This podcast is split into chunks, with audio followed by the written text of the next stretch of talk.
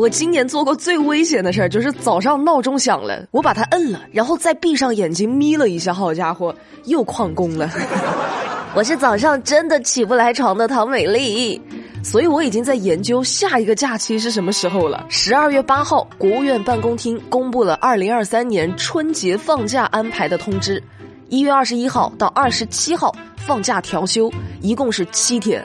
一月二十八号星期六，一月二十九号星期天上班儿，这也就意味着过年放七天假，完了回来之后再连上七天班，唉，也不知道我过年前能不能收到我的快递哈。这不但得看物流，还得看快递站的老板。一月三号，广东深圳一位快递站老板跑路了，跑之前还把客户的包裹全部拆开，拿走了值钱的东西。据隔壁超市的店主说，哈，快递站的老板欠了几十万，所以跑路了。目前辖区派出所正在调查处理这事儿。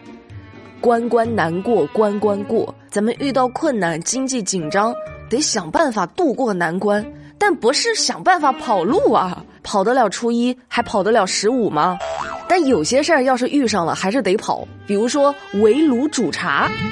在山东，胡女士在家里围炉煮茶呢，听起来是不是很文艺、很浪漫、很有感觉？但是因为比较冷，所以她也没有开窗户。三个小时后就开始失去意识，并且呕吐。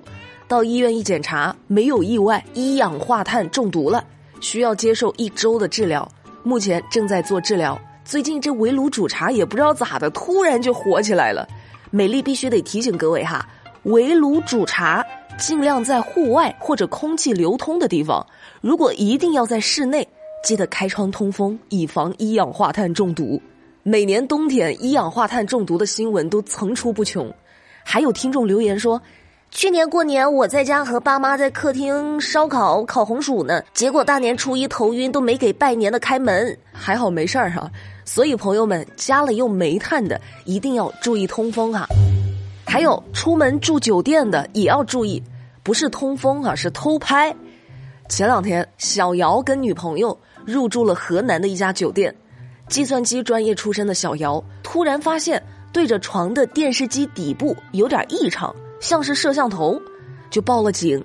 警察在电视机下方果然拆出了针孔摄像头，而这枚摄像头已经通过路由器向外面发出了十几个 T 的视频了。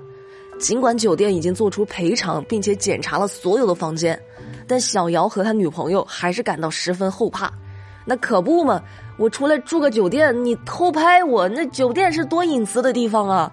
而且我感觉更害怕的是那十几个 T 视频里的人，那谁知道拍到的是什么呢？还有朋友问说，是河南的哪个酒店啊？说出来我们好避避雷呀！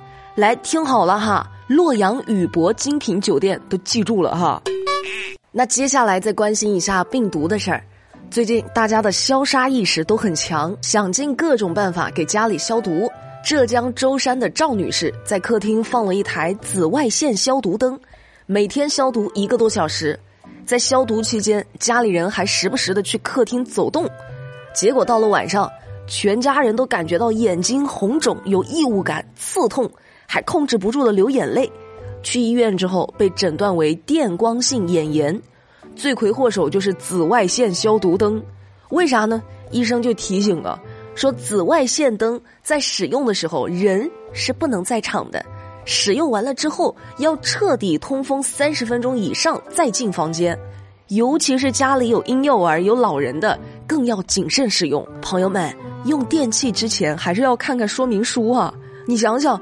平常我们出门是不是得打太阳伞、抹防晒？我们防的是什么？不就是防的紫外线吗？要知道，紫光会伤害眼睛还有皮肤的，生成臭氧吸入之后，会在体内生成氧自由基，损害细胞内脏。所以，像家庭消毒，大家还是尽量大扫除、多通风为主。专业的设备在使用之前，一定要先了解清楚啊。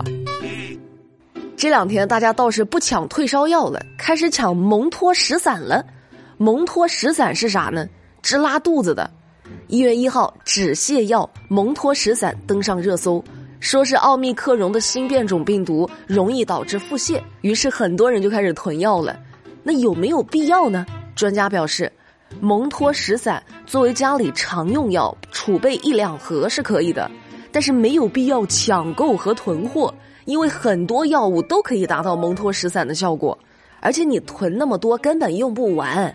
就像前段时间的退烧药那布洛芬，有些人十盒八盒的囤，最后发现根本没有必要，因为专家都说了，新冠导致的发烧不会超过四天的。那布洛芬的用药标准是一天不能超过两粒，二四得八，每个人有八粒的存货就真的已经足够了。啊，拉肚子的药也是，你没有必要一囤囤半年的用量。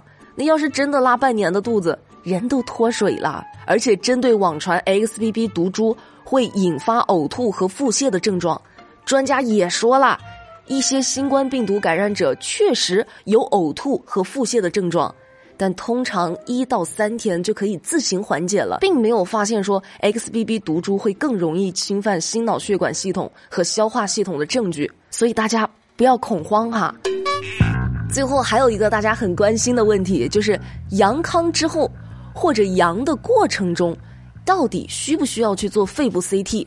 关于这个问题，医生表示，大家担心的白肺并不是专业医学名词或者疾病名称，而是在临床工作中一个口语化的描述。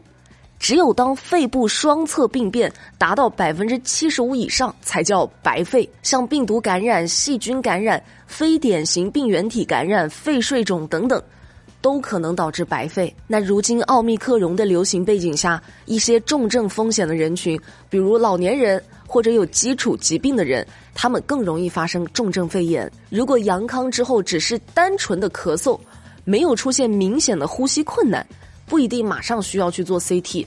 但是如果出现了呼吸困难，并且监测到了血氧饱和度下降，或者发烧时间比较长没有退烧。就可以选择去监测做一个肺部 CT。好啦，那今天的节目美丽就跟你们说到这啦，我们明天不听不散，拜拜。